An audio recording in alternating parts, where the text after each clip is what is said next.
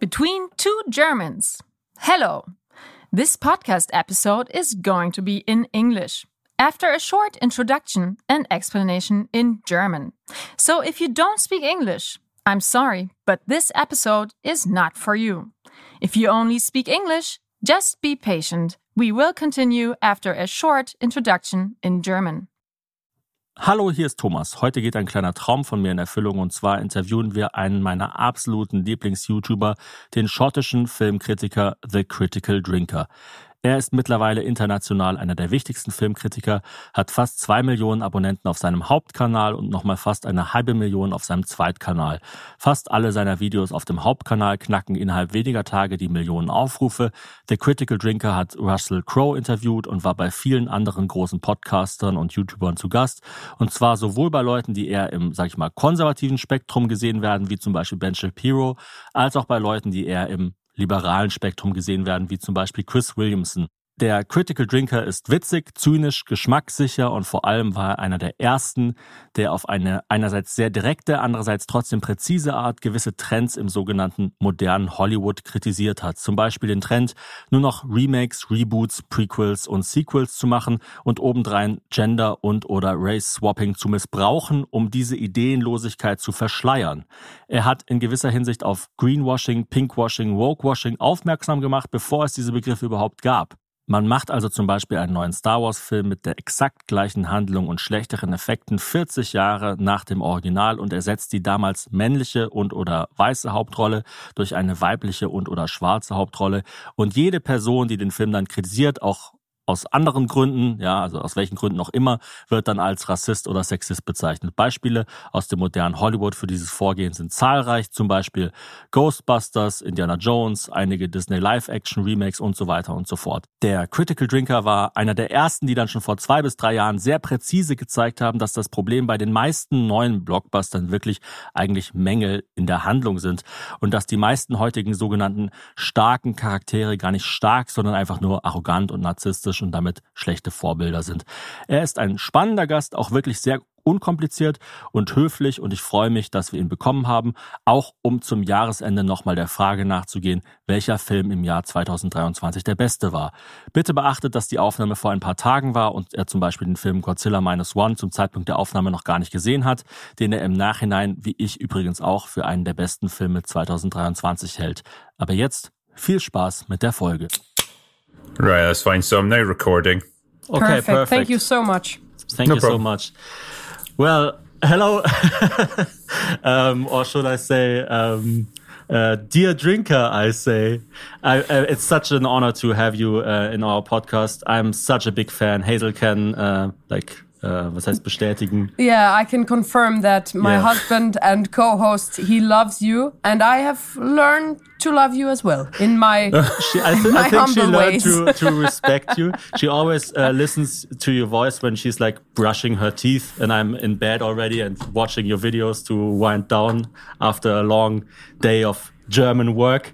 it's, uh, it's nice that I can help uh, help people to fall asleep. So I, I, don't I don't actually know what's what exactly is your appeal, but you some, somehow just you know hit the right nail in my head all the time, and I think a lot of probably a lot of men tell you this, but it's just after every sentence you say, I, am just uh, uh, thinking, "Amen, brother, amen, amen, amen." It's so nice.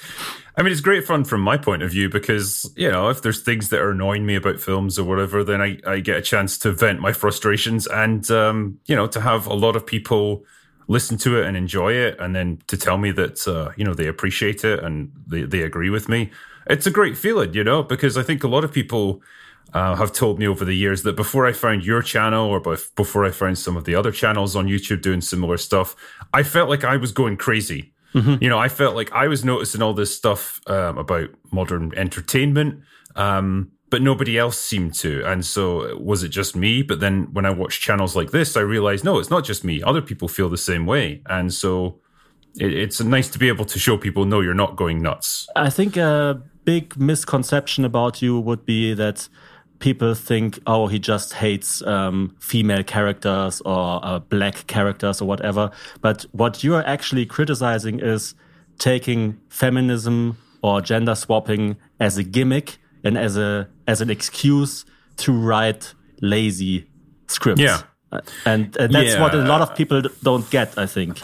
Yeah, I mean, my critiques are by and large against bad writing, not about the idea of representation or, or you know, strong female characters in media, because we've had those for years, and they've, by and large, they've done really well. Like we've uh, we've had, you know, um, previous generations of of um, excellent characters, but they put a bit more effort into writing them back then. Now it's just a case of they use this as a shield to protect their bad writing from from criticism because then they can just say, well, oh, well, exactly as you said there.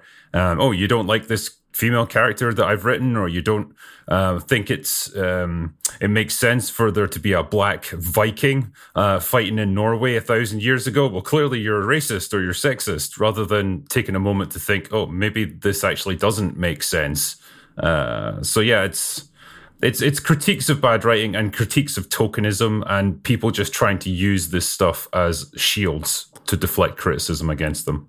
Would you say that you, when you criticize a movie, criticize the ideology, let's say, and the writing more than anything else? Because that's something I recognized about your channel.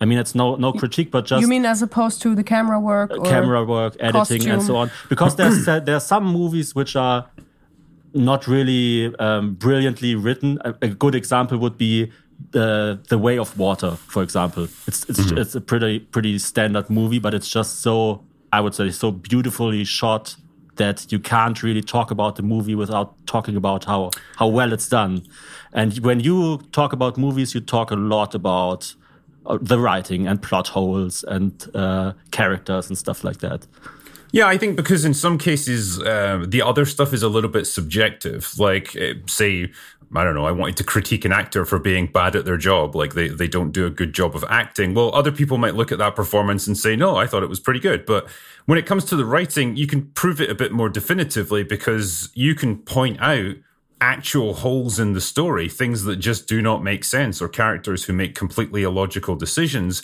and it's much easier to prove that um, and show people no this doesn't make sense. Whereas the other stuff it's a little bit more open to interpretation. One person might see a great performance another person might see a substandard performance. To some extent the visuals are a bit more you know you can talk about that but there's only so much i can comment on when it's a, a movie on how it looks you know. Um, most movies look pretty good today because the technology's advanced so much. And if you throw hundreds of millions of dollars at it, yeah, it probably will look okay. Um, it will, so it doesn't it result better, in a very. It will look better than this uh, Zoom meeting, probably. yeah. Imagine so, if yeah. we'd paid you one hundred million dollars. Just how how clean I mean, and you, fresh you'd you, look. Yeah, I mean, you can try. I don't you think we can. So, no. You would be so crispy. But maybe when we're at uh, the topic money, what's your favorite drink? Drink, um, probably Lagavulin whiskey. Uh, okay. It's a whiskey we get here in Scotland, uh, malt whiskey, and it's very, very nice stuff. We've had that a few times. Are you more the um, fruity whiskey guy or more the smoky whiskey guy?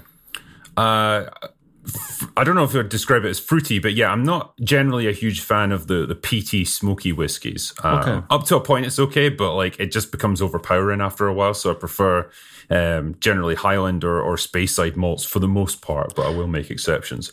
Um, do you have any remedies for hangover?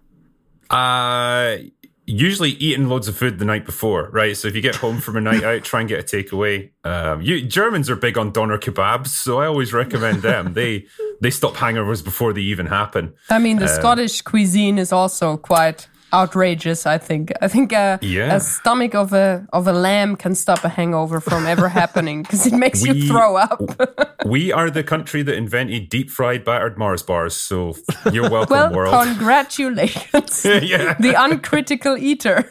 yeah, you know, in, in Germany, like a, a, method against hangover is just continue drinking. Everyone will tell you this. There's mm. a thing called Konterbier, and it's just the word. The name is anti beer, but it's just another beer. And they say mm. when you're hangover, you just drink an anti beer against all your beer you had the day before. But I mean, I think it's a perfectly good move because if you never sober up, then you can never get a hangover. So yeah, and then like you're just one. an alcoholic. You, just you die young but without a headache. So, are exactly. there certain criteria or standards that a film has to meet in order for you to review it in the first place?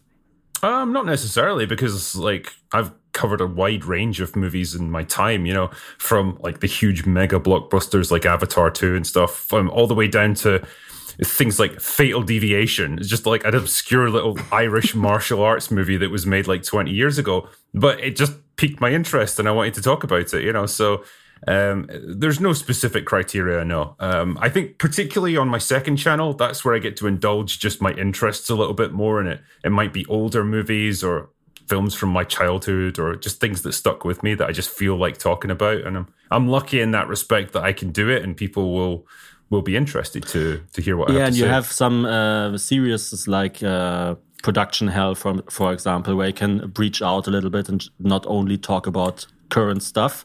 I yes, would, I would say that you're probably um, a bit more into fantasy and action than let's say comedy. I mean, Hazel and I we are, we are big into com- comedy, and I, I mean that's probably also not a critique, but just a conception that you might be quite harsh on, let's say, a Seth Rogen comedy? I mean, yeah, possibly, yeah. I mean, you always, as a reviewer, you know that you've got biases, but you try to look past them as much as you can. Mm-hmm. It's never 100% perfect, but, uh, you know, the example I would use, it would be uh, Rian Johnson, for example. He could conceivably make an incredible movie that's like the best thing I've ever seen. I don't particularly like the guy um, after what he did to Star Wars, but um, if it was really good, I would have to give the man his dues and give um, the film all the praise that it deserved. Mm-hmm. Uh, it's not happened yet, but you know it might one day. Um, and yeah, in terms of what I cover, yeah, I things like production hell or the drinker fixies or you know why modern movies suck or whatever, um, or the drinker recommends you know, it's all a chance for me to do other things than just be constantly sitting there complaining about bad films. Like I also want to cover films that I really like and or or discuss some of the more interesting aspects of storytelling or whatever. And these provide vehicles to, to do it. Um, Production Hell is just an interesting uh, look behind the scenes at how these movies actually get put together. And yeah, for me, it's just good to do different things so that I don't get bored and I don't feel just depressed from talking about bad movies every day. So I like being able to have a range of stuff to do. Why why don't you cover more HBO series? Because you obviously like House of the Dragon, and mm -hmm. um, yeah, I, I, wonder why you don't watch, let's say, Succession or uh, White Lotus or Winning Time. Just there are a lot of really great and greatly written HBO series out there mm. right now. Yeah, I mean, I'm watching Succession at the moment. It's uh, it's just there's a lot of it. You know, I'm playing mm-hmm. catch up, and so with a lot of shows like that, um, sometimes it's just I don't have enough time to watch all of the episodes because it's one thing to review a movie. You know, it's two hours out of your life to watch it. It's another thing to review a TV show that's ten seasons long, uh, and suddenly it's going to take you months to get through it. So it's just a different proposition. Mm-hmm.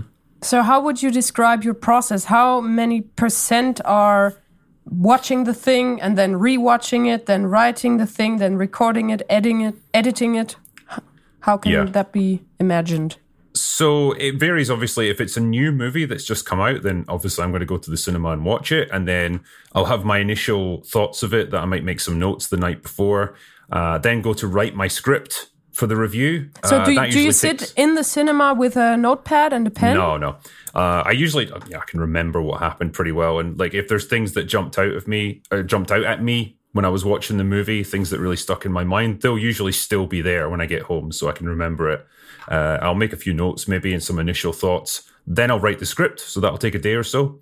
Um, just trying to get a nice, concise summary of the film and then my thoughts and then throw some jokes and stuff in there uh, and then record the audio and then once that's done, it's just a case of getting footage that I can use to make my points, and uh, away you go. So it's usually watch it, then a day to write the script, and then a day or two to do the editing for it. Do you um, have people who help you?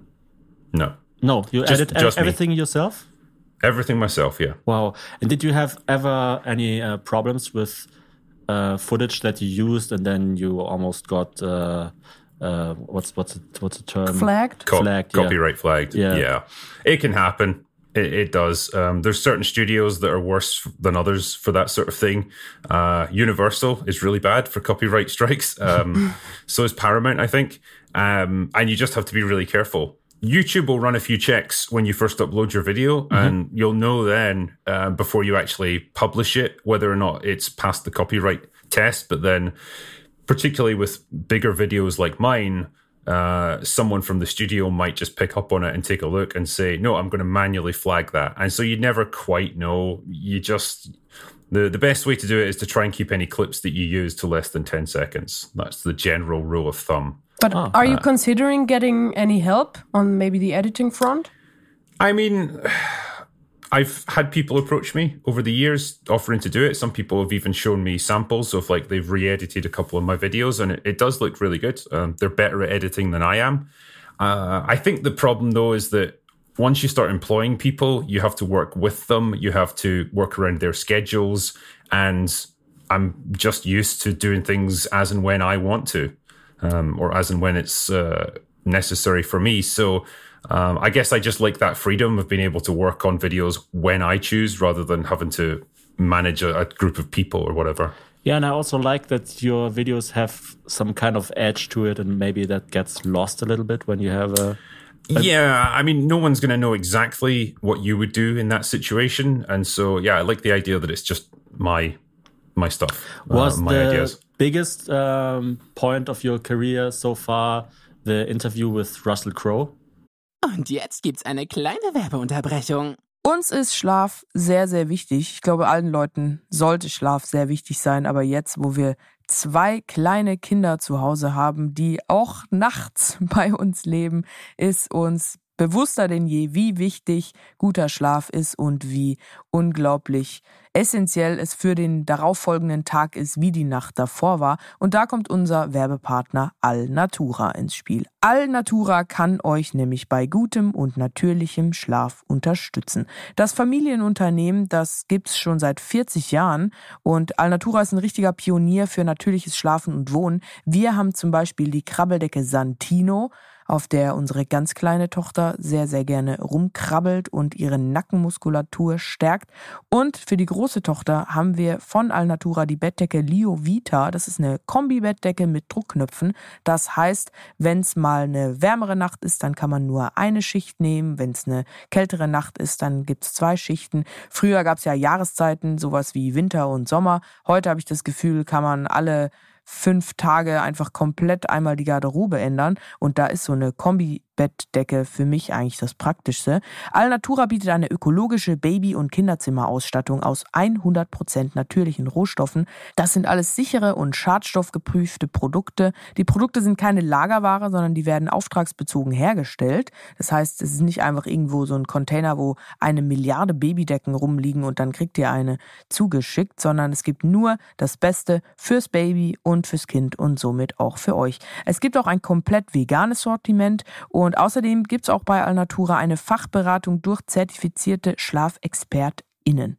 Wir haben natürlich auch noch ein Extra für die Herbies und zwar könnt ihr mit dem Code Erlebnis5, also das kleingeschrieben Erlebnis und dann direkt im Anschluss die Ziffer 5, Erlebnis 5, da könnt ihr sparen und zwar 5% auf euren Einkauf bei Alnatura ab einem Mindestbestellwert von 50 Euro. Der Code ist bis zum 11.04.2024 gültig. Alle Infos findet ihr wie immer auch nochmal in unseren Shownotes und ich kann es euch nur ans Herz legen, priorisiert den Schlaf. Es macht alles besser. Bessere Laune, bessere Zeit, bessere Erinnerungen an das, was ist. Das war die Werbung. Jetzt geht's weiter mit dem Podcast. I mean, it was fun. Because that was cool. quite in- insane seeing him on your channel. I mean, is is he a fan or? It's it was a weird experience. I mean, it was arranged through his um, production team because you know they were um, promoting the Pope's Exorcist. It was his latest movie, and I think he wasn't so keen on doing the, the big international press tour. So it was a lot of it was done from his home, uh, and they said like we think we have a good opportunity to talk to you if you just want to bring him on and just ask him questions, just have a conversation. Like I was under no obligation to talk about the movie or promote it or anything like that. And I said, sure, like if uh, if you know it's just going to be a a regular old conversation, then I'm happy to do it. And yeah, we got it arranged. Um, he was about half an hour late coming on, so I was just sitting there twiddling my Oh, thumbs, no. waiting for it. and, but- and you had to look at yourself on screen. yeah, because I knew like I couldn't go anywhere because I knew he could pop onto the screen at any moment. Oh my and gosh.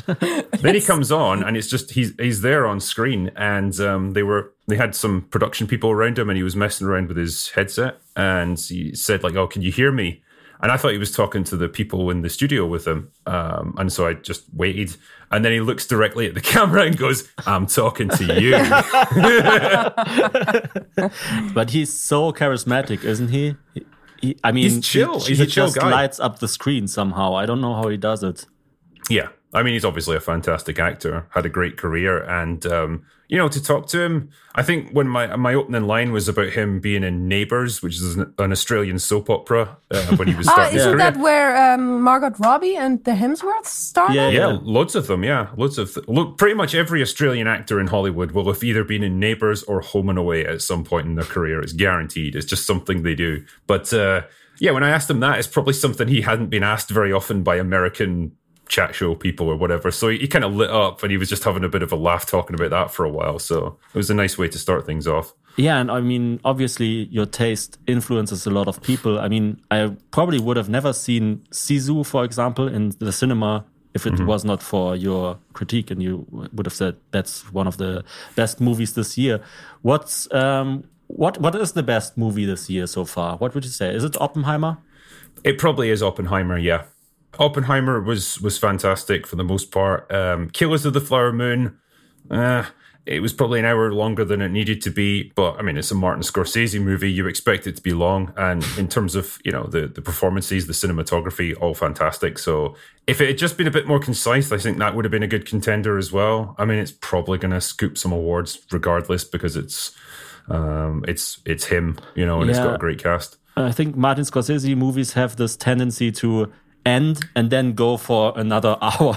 I mean, it was the same Yeah. with The Wolf of Wall Street. I pro- I pro- would probably have seen The Wolf of Wall Street 20 times if it was just an hour shorter. Yeah. Just like a TikTok would have been. Does it, to, to come back to um, your uh, main critique, let's say, of, uh, of modern Hollywood, does it bother you when people miss like have, have a misconception about your critique when people say oh he just hates women He Not just really, hates because I- black I don't think- Vikings. I mean, I think uh, you know those kind of critiques are usually from pretty small channels or whatever, and a lot of them just want attention. So uh, doesn't really bother me that much. I think if my own audience was somehow started to turn against me or started to say like, "No, I think you're totally wrong," there, uh, it might be an opportunity to step back and rethink what I'm doing. But um, you know, I, I generally everyone's extremely positive when they they talk to me. So you know, when you get to a certain level, I suppose on YouTube or anything, you're going to get detractors and you're going to get people who crit- criticize you. Um, the best thing to do is just not respond to them, really, because I've seen other YouTubers who start arguing with people on social media and it never ends. Uh, and I just I don't want to go down that road. You know, I'm happy to just let them have their opinions, uh, and ultimately, I know what my own principles are, and I know why and how I critique movies, and hopefully, for most people, that comes across clearly in my my videos. So you used to be a writer, and now you're also a writer, obviously, but you also make YouTube videos, and you're a YouTuber. How has your life changed? Ah, I mean, it's it allowed me to to quit my job and um, do this full time, and you know, I make a pretty good living out of doing YouTube, and it's something that I enjoy doing, like breaking down stories, like giving opinions on movies and TV shows and stuff. It's fun. It's enjoyable. Yeah, it's a bit of a grind sometimes with all the editing, but ultimately, I'm not sitting in some cubicle office working some for some corporation.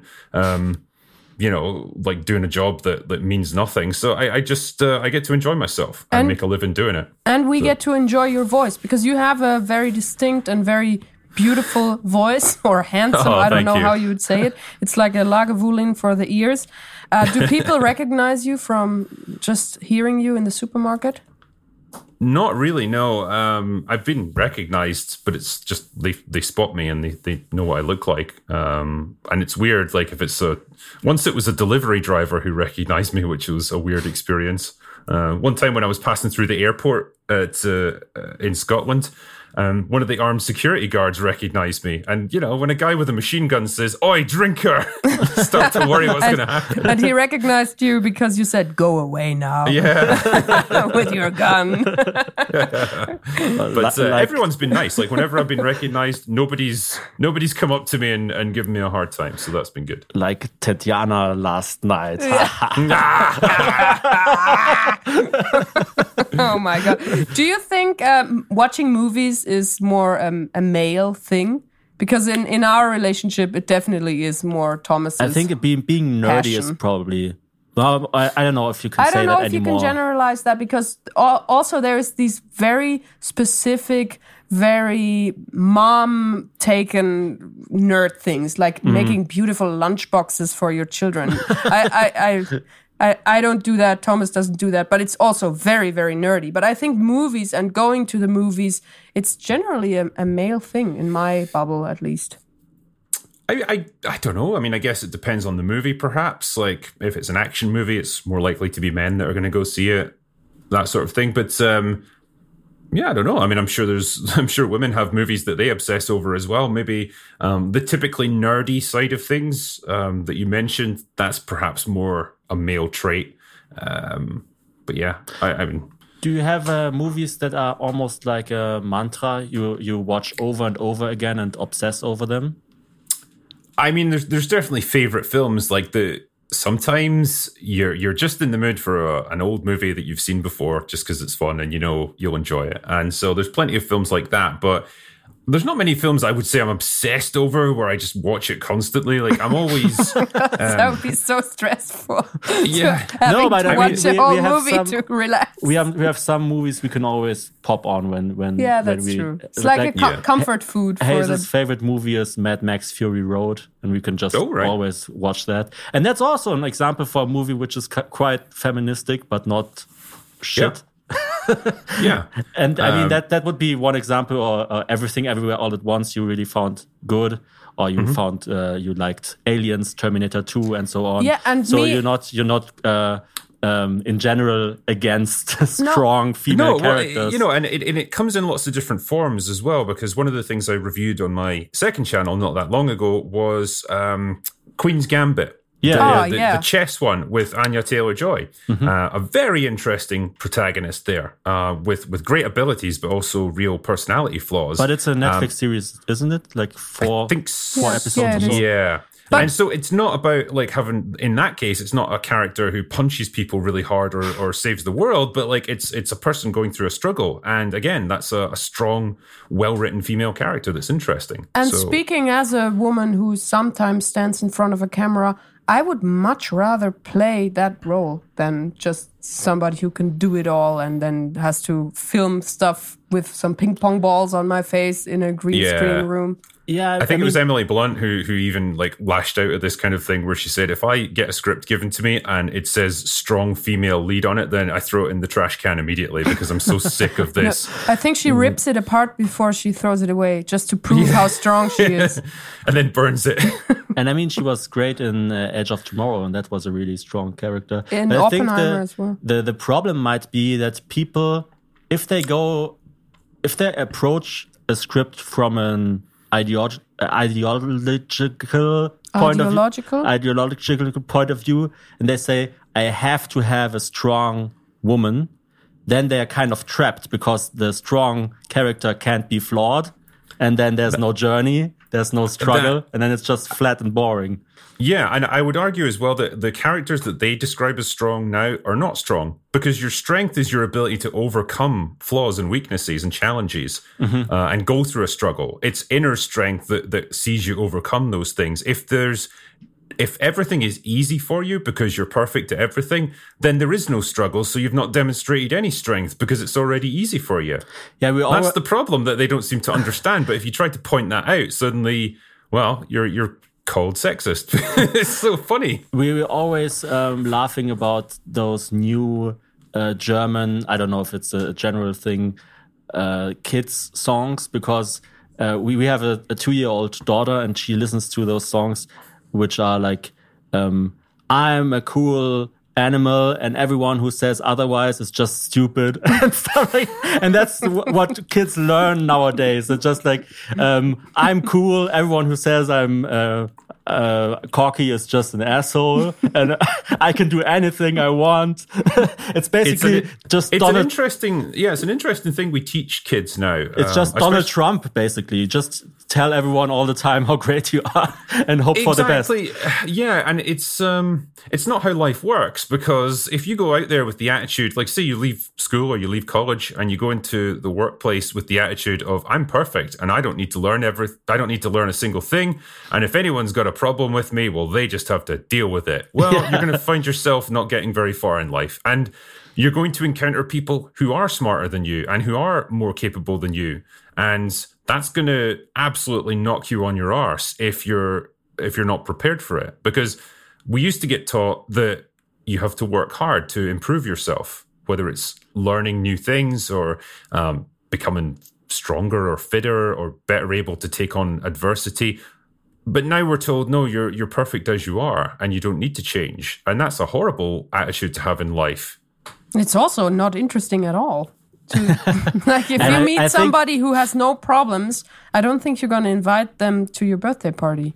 And I who think at like say 18 years old or 20 years old has all their life figured out and has all the answers no one i'm 40 years old i'm twice that age and i'm still figuring it out as i go I was just going to say, look at you, you're still struggling. yeah yeah clearly how far is your movie that's um, been done? yeah it's good um we've done the the photo- principal photography and everything and uh it's just in post-production now so obviously that takes a bit of time um all the all the effects that have to be added and all that stuff so Do you think there's a shift right now in the movie industry? Because on the one hand, there are a lot of um, movies that are um, independently independently made, like uh, the Bert Kreischer movie, for example. And on the other, I think it's the first time for maybe 10 or even 20 years that the three most successful movies worldwide are not superhero movies.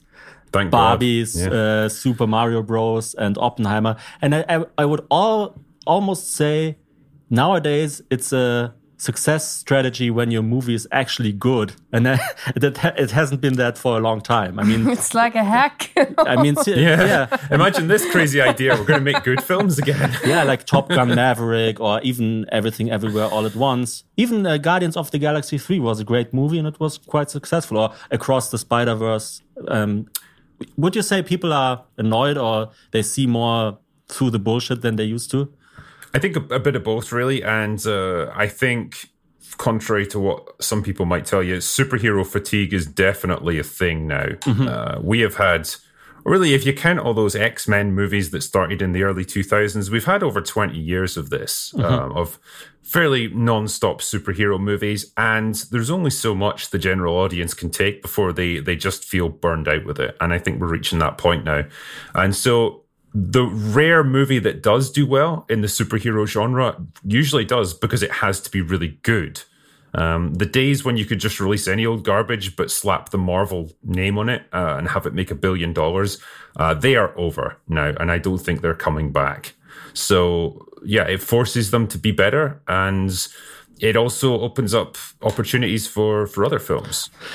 where do you or do you even want to talk about it? Where do you actually stand politically? Like because people would say ah he's against wokeness. He might be also against greta thunberg or whatever joe biden My my political stance is that I hate politics, and I try to stay away from it as much as possible. So. because that's that's also what I liked about your channel. It's not those typical YouTube channels where you watch it and you think, "Oh, this guy has some crazy cool ideas," and then it gets more right wing with every video, and all of a sudden you're watching. No, it's my, my golden rule. Uh, never going to talk about politics or religion on on my channel or anywhere else because it's just you know uh, it's not something I, I want to get into. Like my my channel is meant to be apolitical and it focuses on media and entertainment. So that's And- what it's always been about, and that's what it always will be. and hard alcohol.